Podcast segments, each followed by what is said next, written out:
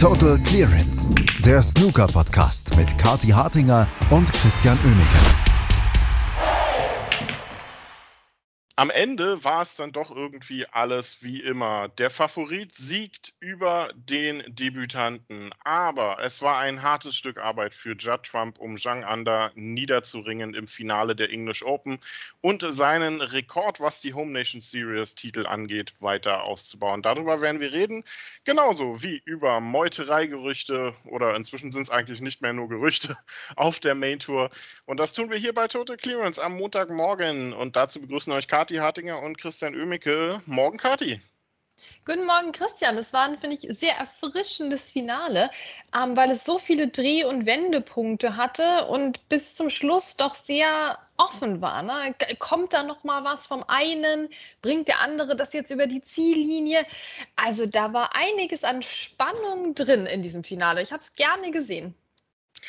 Ich habe es auch gerne gesehen ähm, und ich muss sagen, ich erinnere mich selten an einen Sieg von Judd Trump, über den ich mich nicht unbedingt freue, ähm, was gar nicht unbedingt an ihm selbst liegt, sondern äh, gestern einfach an einem wunderbar befreit aufspielenden Zhang Anda, der nicht viel verkehrt gemacht hat. Im Grunde hat er eigentlich am Ende nur eine Sache verkehrt gemacht. Er hat blau auf die Mitteltasche verschossen und danach war das Match gelaufen.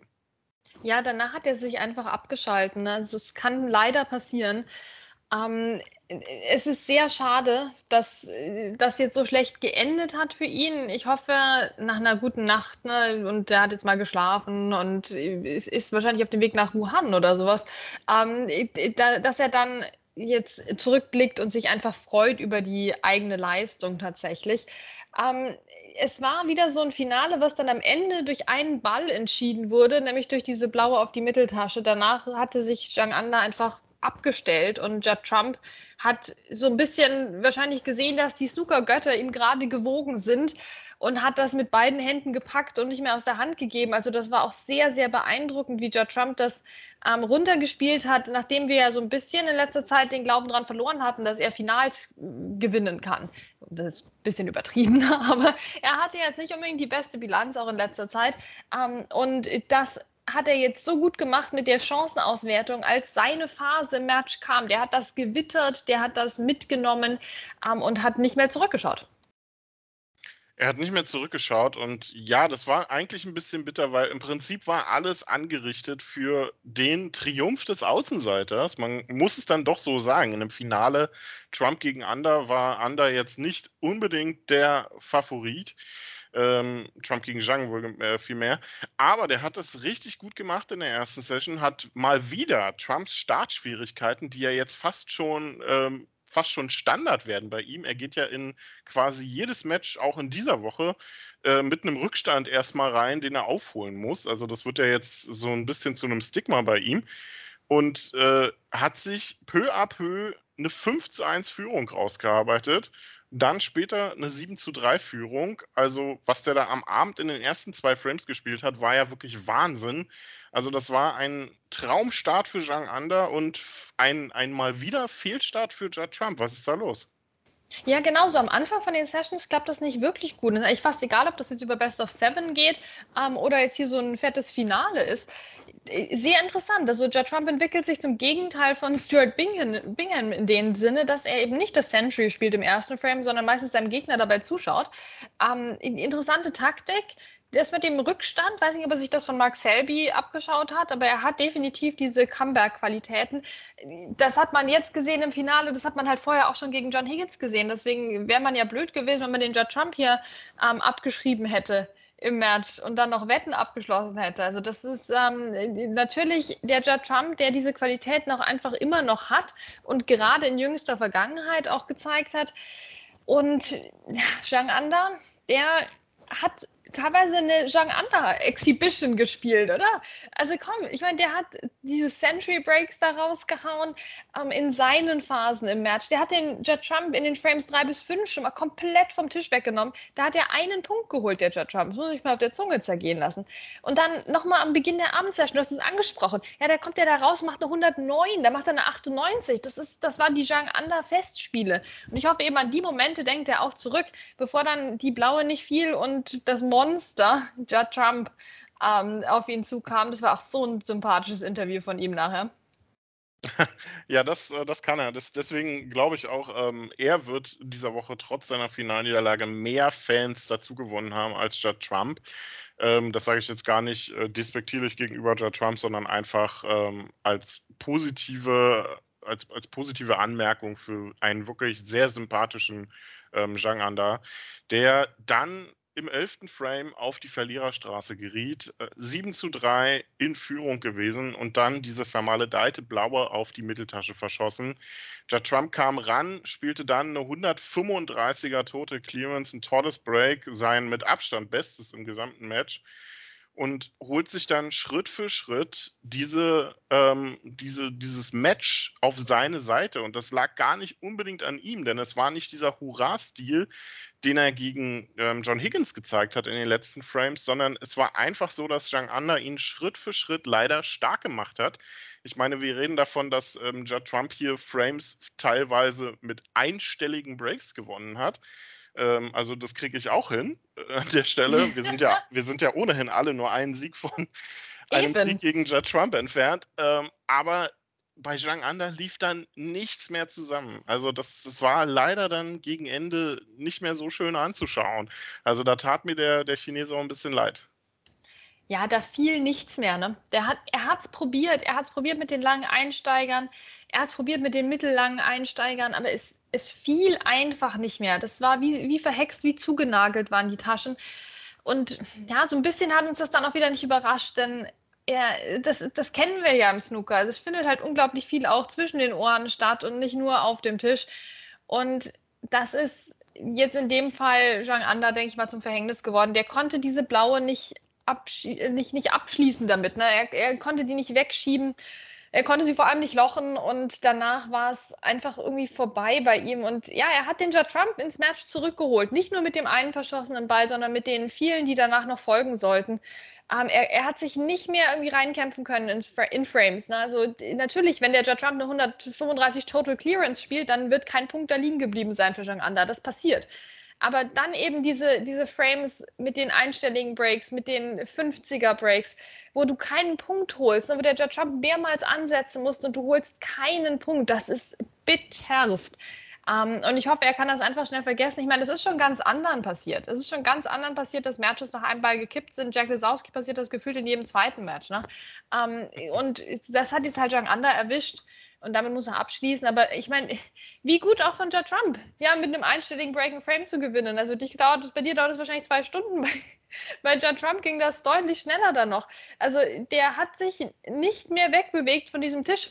Und das verdient natürlich auch ganz großen Respekt. Das, das war wieder irgendwo dann dieser komplettere Judd Trump, den wir kennengelernt haben jetzt natürlich schon seit einigen Jahren auch, der die 135 Total Clearance spielt, gar keine Frage, und die, das schöne, die schöne 120 auch ähm, noch zum, zum Ende der ersten Session, um nochmal dran zu bleiben, um nochmal einen Fingerzeig zu setzen. Aber eben auch der Judd Trump, der einen Rückstand aufholen kann mit allen Mitteln, der mit Mini-Breaks sich die Punkte zusammenklappt und dabei die Geduld nicht verliert.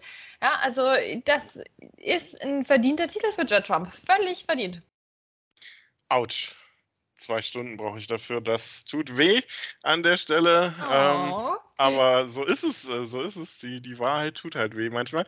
Ähm, ja, wie du schon sagst, es ist schon ganz anderan, anderan, haha, passiert. Anderen. So. Uh, Christian. Bringen wir den, bringen wir den auch noch unter. Ähm, aber man muss ja auch dazu sagen, es ist der erste Weltranglistentitel für Judd Trump seit dem Turkish Masters 2022. Und da reden wir von März 2022.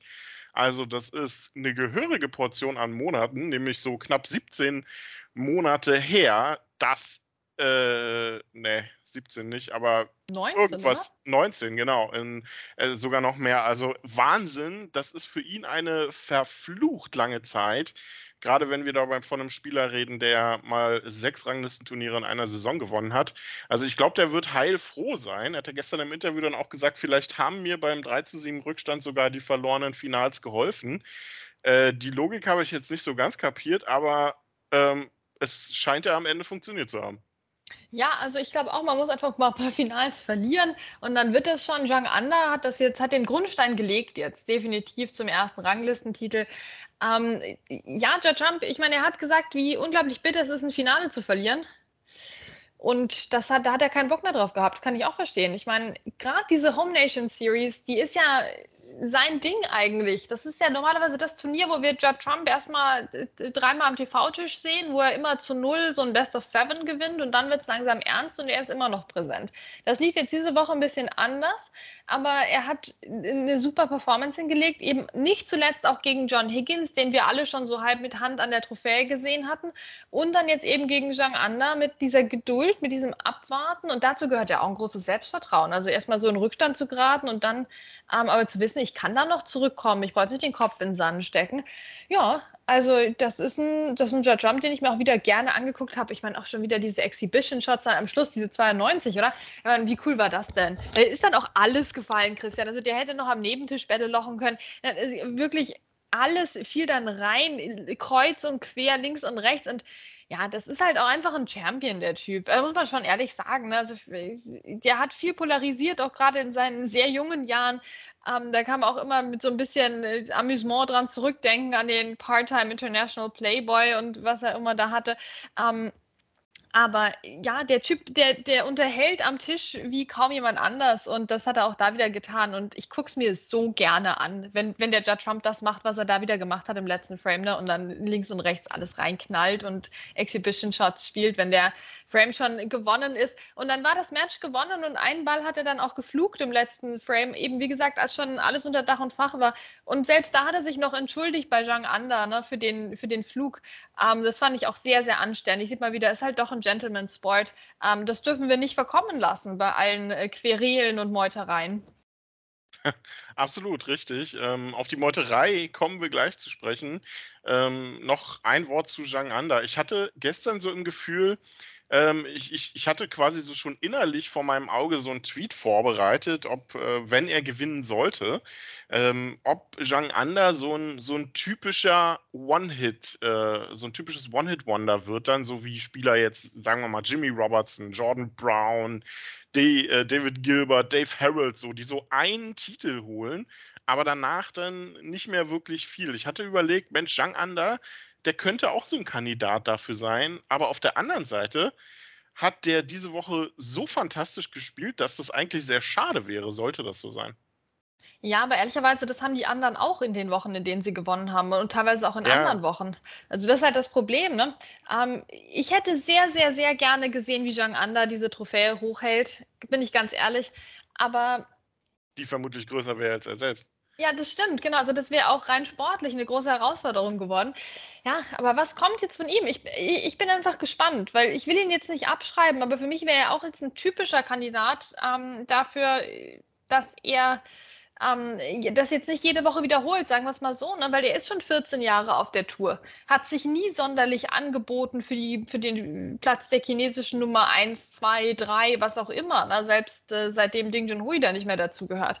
Und es war nie so sein Durchbruch. Vielleicht war das jetzt sein Durchbruch. Also wir haben den halt auch noch nie erlebt in so einer glamourösen Phase. Vielleicht kommt die jetzt. Ja, ich würde dem einiges zutrauen. Ich würde es mir auch wünschen, weil er eben jemand ist, der auch Interviews auf Englisch gibt und geben kann und halt den Judd Trump so süß als Monster bezeichnet hat. Und finde ich auch mal wieder geerdet hat, weil es sind die einfachen Dinge, die die Snooker-Fans halt auch glücklich machen. Ne? Das sind die, die sind einfach ein paar Bälle auf dem Tisch und dann hauen die da drauf und dann fallen die in die Taschen. Ähm, und am Schluss redet man ein bisschen drüber. Na, das muss nicht Hochglanzproduktion sein, die dann eh nicht so hochglanzmäßig aussieht von World Snooker Tour. Nee, da muss man einfach mal ein paar einfache Fragen stellen, dem Zhang Anda, und der gibt ein paar einfache Antworten. Und du hast es an der Reaktion vom Publikum gesehen, wie sehr sowas wertgeschätzt wird ähm, und wie sehr das Publikum auch hinter ihm stand. Und wie sehr er sich darüber auch gefreut hat. Also ich glaube, so ein bisschen zurück zu den einfachen Dingen könnte uns insgesamt nicht schaden. Absolut. Also ja, das, das Gefühl hatte ich tatsächlich gestern auch. Also die Sympathien, gerade vom Publikum, die, die hatte er eindeutig auf seiner Seite. Und das auch vollkommen zu Recht ähm, am Ende des Tages. Die große Frage ist jetzt, Judd Trump, Zhang Anda, fliegen die beide nach Wuhan. Also Zhang Anda wahrscheinlich schon, schon allein um seine Familie. Der hat ja auch Frau und Sohn in China oder Frau und Kind. Ich weiß gar nicht, ob es ein Sohn oder eine Tochter ist. Ähm, der wird sicherlich hinfliegen, denn er hat auch den Vorteil, dass Mark Williams, sein Gegner, abgesagt hat und er somit sein erstes Match erst am Mittwoch spielen muss. Judge Trump, genau, und Judd Trump hingegen müsste morgen ran gegen Oliver Lyons. Also das wird interessant. Gute Nachrichten vielleicht für Olli Lyons, denn selbst wenn Trump dann hinfliegen sollte, gibt es vielleicht äh, gute Möglichkeiten. Ähm, die ersten Matches sind auch schon vorbei tatsächlich, während wir jetzt hier aufnehmen ich will gar nicht großartig über Ergebnisse sprechen. Ähm, die Wuhan Open, es ist toll, dass wir das Turnier haben, aber ich muss sagen, ich bin eigentlich noch voll in dem Finale von gestern. Da fällt es schwer, sich jetzt schon wieder aufs nächste Turnier zu konzentrieren. Ja, natürlich. Ähm, das kommt halt auch mit dieser Zeitumstellung. Ich glaube, es wäre nochmal anders, wenn wir jetzt darüber reden würden, dass heute um 14 Uhr in der Nachmittagssession das nächste Turnier irgendwie beginnt, das Champion of Champions oder so. Ich glaube, das wäre jetzt leichter von der Umstellung her, als, ähm, als jetzt schon zu sehen, dass wir die ersten Ergebnisse haben, die ersten Enttäuschungen und die ersten Freudensprünge. Ähm, ja, also deswegen würde ich auch sagen, wir bleiben jetzt bei dem, wir bleiben jetzt bei dem Finale und müssen ja nicht jeden Schwachsinn mitmachen. Das ist, glaube ich, insgesamt das Motto im Moment an der Tour. ähm, und wir sprechen dann bei Gelegenheit über das, was jetzt heute schon in Wuhan passiert ist und, passiert ist und noch passieren wird. Ich bin auch gespannt, ob der Trump rüberfliegt. Der ist ja quasi Teil dieser ersten leichteren Meuterei, glaube ich, ähm, von den Leuten, die die Northern Ireland Open Qualifikation nicht spielen müssen und deswegen währenddessen eine, ein anderes Turnier auch wieder in, äh, in Asien spielen wollen. Ähm, und darüber aber dann jetzt wohl nicht auf Social Media berichten dürfen. Und ja, wie, wie lächerlich kann man sich machen? World Snooker Tour, WPBSA, jupp, ja, es ist ein, schwieriges Thema. Ähm, kurz noch zu Wuhan. Die Fakten, äh, es geht dem nächsten Ranglistentitel entgegen in China. Best of Nine wird gespielt, das heißt, wir müssen uns alle wieder an Mid-Session Intervals gewöhnen und Mark Allen ist schon raus. So viel können wir erzählen. Und jetzt zu der Meuterei. Ja, ähm, Meuterei auf der Macounty, äh, kann man so, uh. so halb sagen vielleicht um mal wieder die beklopptesten Sprüche rauszuholen. Ja, Ja Trump äh, wird in Shanghai spielen, genauso wie, ähm, ich glaube, Ronnie O'Sullivan ähm, unter anderem. Ähm, die haben interessante Briefe bekommen, so nach dem Motto, hey, äh, ja, schön, dass ihr das macht. Äh, also überhaupt nicht schön eigentlich. Ähm, Wäre schön, wenn ihr das nicht macht und haltet mal eure Klappe bitte währenddessen. Aber viel ähm, intensiver hat es die Spieler erwischt, die in der Woche danach spielen. Wir haben es ja gestern angedeutet. Das sind dann Akteure wie Mark Selby, wie John Higgins, wie ähm, Luca Brissell als amtierender Weltmeister, falls man das nicht irgendwie mitbekommen hat, dass er Weltmeister sein sollte. Die spielen in Macau, während das Turnier in Belfast läuft. Und die haben etwas äh, schwierigere Töne, Formulierungen bekommen. Jetzt kamen dann gestern natürlich gleich die Stimmen laut, die wir dann natürlich auch erwähnen müssen.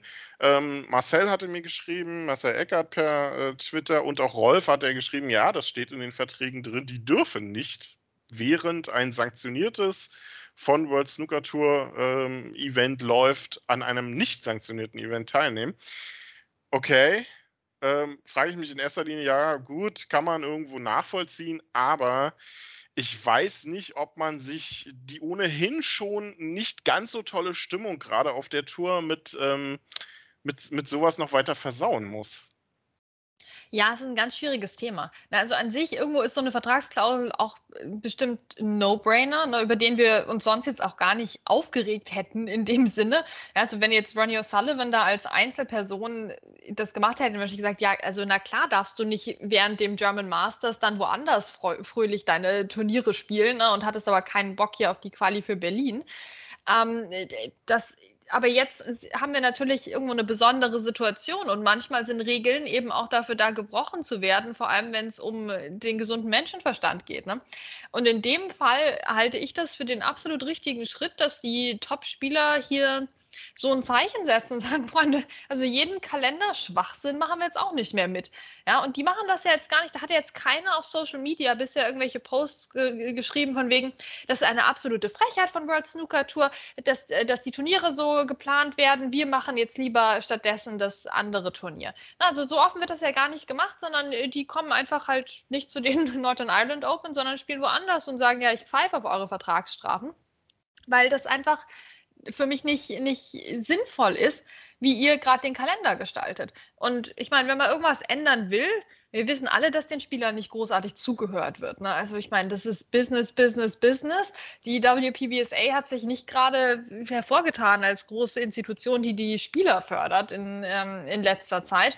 Ja, da gab es jetzt auch einen sehr interessanten kritischen Artikel darüber, dass halt Jason Ferguson so präsent, präsent ist in der Business-Seite, aber eigentlich auch in der Spielervertretungsseite, ähm, was es nicht unbedingt leichter macht ne, mit Interessenskonflikten etc. Ähm, und jetzt haben wir einfach diesen, diesen Aufstand, wo sie sagen, okay, bis hier und nicht weiter. Aber wie gesagt, dieser Aufstand findet jetzt nicht auf Teenager-Art irgendwie komisch statt, sondern es sind einfach halt dann in dem Fall Spieler, die dann ihrerseits eine Business Decision gemacht haben und gesagt haben, wahrscheinlich erstatten mir die Sponsoren jede Vertragsstrafe. Und da mache ich jetzt auch mit. Ja, dann fliege ich halt rüber. Also kann, kann ich nachvollziehen. Ich finde es eine sehr gute, eine spannende Entwicklung. Die kommt von den richtigen Leuten, nämlich von denen, die sich leisten können und kann hoffentlich was bewirken, dass wir hier sinnvollere Kalendergestaltung haben. Ja, es ist, äh, es ist ja auch gar nicht so, dass sie jetzt sagen, ähm, wir fliegen dann extra dafür rüber, weil die, die sind ja wahrscheinlich eh da, weil sie in Wuhan spielen genau, genau. und bleiben dann halt einfach da. Und wenn man sich mal überlegt, wohin der Kalender eigentlich vor ein paar Jahren mal ging, nämlich ähm, als wir darüber geredet haben, als so auch noch ein Barry Horn dabei war und auch gesagt hat, ja, wir wollen eigentlich dahin, dass sich die Spieler unter Umständen auch einfach aussuchen, bei welchen Turnieren sie spielen. Und das kann man ja jetzt auch nicht unbedingt nur in die Richtung verstehen, dass äh, sich die Spieler aussuchen, wann sie mal eine Woche Pause machen, sondern dass sie sich dann eventuell auch aussuchen, hey, in der Woche spiele ich dann mal eben nicht in Belfast, sondern spiele in Macau. So war es wahrscheinlich nicht gemeint. Aber ähm, am Ende des Tages haben die alle zu Hause Familien zu ernähren und äh, oder Grüße gehen raus an Ronnie O'Sullivan Schulgeld zu bezahlen. Mhm. Ähm, das, äh, die, die müssen natürlich auch zusehen, dass sie dann auch an Geld reinkommen. Und klar, in Asien oder auch woanders entwickeln sich jetzt einfach Märkte, wo man schauen muss bei WST, dass man da weiter dran bleibt und weiter mitmacht. Und ähm, diese, diese, diese beispiellose Sinnlosplanung jetzt gerade mit den English Open, danach Wuhan Open, danach direkt die Northern Ireland Open Quali, für die Spieler ist das ein Hin- und Hergereise. Das, das bringt logischerweise dann so eine Sachen auch mit sich. Also es ist schwierig, es ist, äh, man kann beide Seiten so ein Stück weit verstehen und ich bin gespannt, was jetzt draus wird, aber das, das macht das ganze, die ganze Lage um WST jetzt aber auch nicht, äh, auch nicht besser, muss ich sagen. Und auf der anderen Seite kommt dann aber sowas hinzu, dass es äh, so geheime Meetings gibt, ähm, wo es um die Zukunft des Sports geht, was ja auch für die Außenwelt, auch für den Journalismusbereich sehr interessant wäre. Und da kriegen die Spieler dann einen Maulkorb, anstatt dann, dass man dort eventuell auch mal Ergebnisse präsentiert und sagt, hey, wir haben uns die und die Sachen überlegt, ähm, was man besser machen könnte, aber ich habe nichts gehört. Nee, bis jetzt nicht. Ne? Ähm, es ist äh, alles nicht so wahnsinnig nachhaltig im Sinne von zukunftsweisend, was da gerade passiert. Wir hatten ja vor Jahren, Jahren schon mal die Überlegung, brauchen wir nicht einen, einfach einen, einen China-Flügel auf der Tour, ne, wo mal mehrere chinesische Turniere hintereinander stattfinden. Das wollen jetzt die Sponsoren und Veranstalter und ähm, TV-Ausrichter in, in China nicht unbedingt, ne, weil das dann sehr viel auf einmal. Aber es gibt ja eine Bandbreite zwischen dem, dem wir machen einfach ein halbes Jahr China und ein halbes Jahr Europa und dem, was wir jetzt gerade machen, was ja auch im Sinne von eben äh, Flug äh, aus äh, Emissionen, na, auch Zeitaufwand, Jetlag, Gesundheit und allem nicht besonders gut ist. Ähm, und das muss denen auch klar sein. Und diese ewigen Ausreden gehen uns, glaube ich, allen jetzt auf den Sack, von wegen, ah, das ist aber so schwer, ein Turnier zu veranstalten. Ja, Freunde, dann sucht euch einen anderen Job und lasst Leute Turniere veranstalten, die das können, ja, und einen Kalender planen. Also ganz ehrlich, äh, nee, also das, das, das geht jetzt nicht mehr und deswegen finde ich es so gut, dass man sich das jetzt auch nicht mehr gefallen lässt von Seiten der Topspieler, weil da muss es anfangen, die können sich leisten. Ähm, und damit äh, gratulieren wir jetzt einfach nochmal Judd Trump zu einem fantastischen Titel. Wir gratulieren Zhang Anda zu einer fantastischen Woche. Ähm, wir schauen natürlich in Wuhan zu, weil die Wuhan Open können auch nichts dafür, wie sie jetzt ähm, in den Kalender reingepresst wurden. Wir freuen uns jetzt auf dieses breite Ranglistenturnier ähm, auf, in Festland China und äh, danach schauen wir mal, wer, wer wann spielt. Aber ja, also ich bin alles andere als sauer auf die Jungs, die jetzt hier einen Aufstand proben. Ja, und äh, um auch nochmal irgendwie was ganz Pragmatisches zu sagen, es gibt in Asien übrigens auch mehr Länder als China. nur um vielleicht Wow, auch ja. andere Länder in die Turnierplanung mit reinzuwerfen. Ich erinnere mich an so Turniere wie die Indian Open. Aber gut, das wäre dann Thailand oder sowas. Ja, ne? also das die, sind- das die sind- werden auch abgespeist seit Jahren. Ja, da gibt es so viel Genau. mehr. Philippinen, ne, kommt, Indonesien, auf geht's. Ja, also äh, es ist ja nicht so, dass man äh, zwingend dann in diesem China-Flügel nur Turniere in China spielen müsste. Man könnte es ja auch einfach ein bisschen abwechslungsreicher gestalten. Also Neu-Delhi ist immer noch näher dran als Belfast. Aber gut, so viel dazu. Kathi hat es schon gesagt. Glückwünsche gehen raus an Judd Trump, der uns mit Sicherheit heute Morgen zuhören wird, während er seine Sachen für Wuhan packt. Und natürlich auch an Zhang Anda, ähm, der sehr viele Fans gewonnen haben wird das war's von uns für heute. Wir hören uns das nächste Mal. Damit sagen Kathi und Chris Tschüss. Das war's bei Total Clearance. Total Clearance, der Snooker-Podcast mit Kati Hartinger und Christian Oemeke.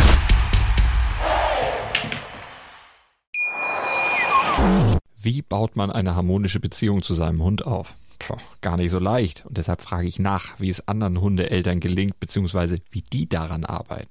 Bei Iswas Dog reden wir dann drüber. Alle 14 Tage neu mit mir, Malte Asmus und unserer Expertin für eine harmonische Mensch-Hund-Beziehung, Melanie Lippisch. Ist was, Dog? Mit Malte Asmus. Überall, wo es Podcasts gibt.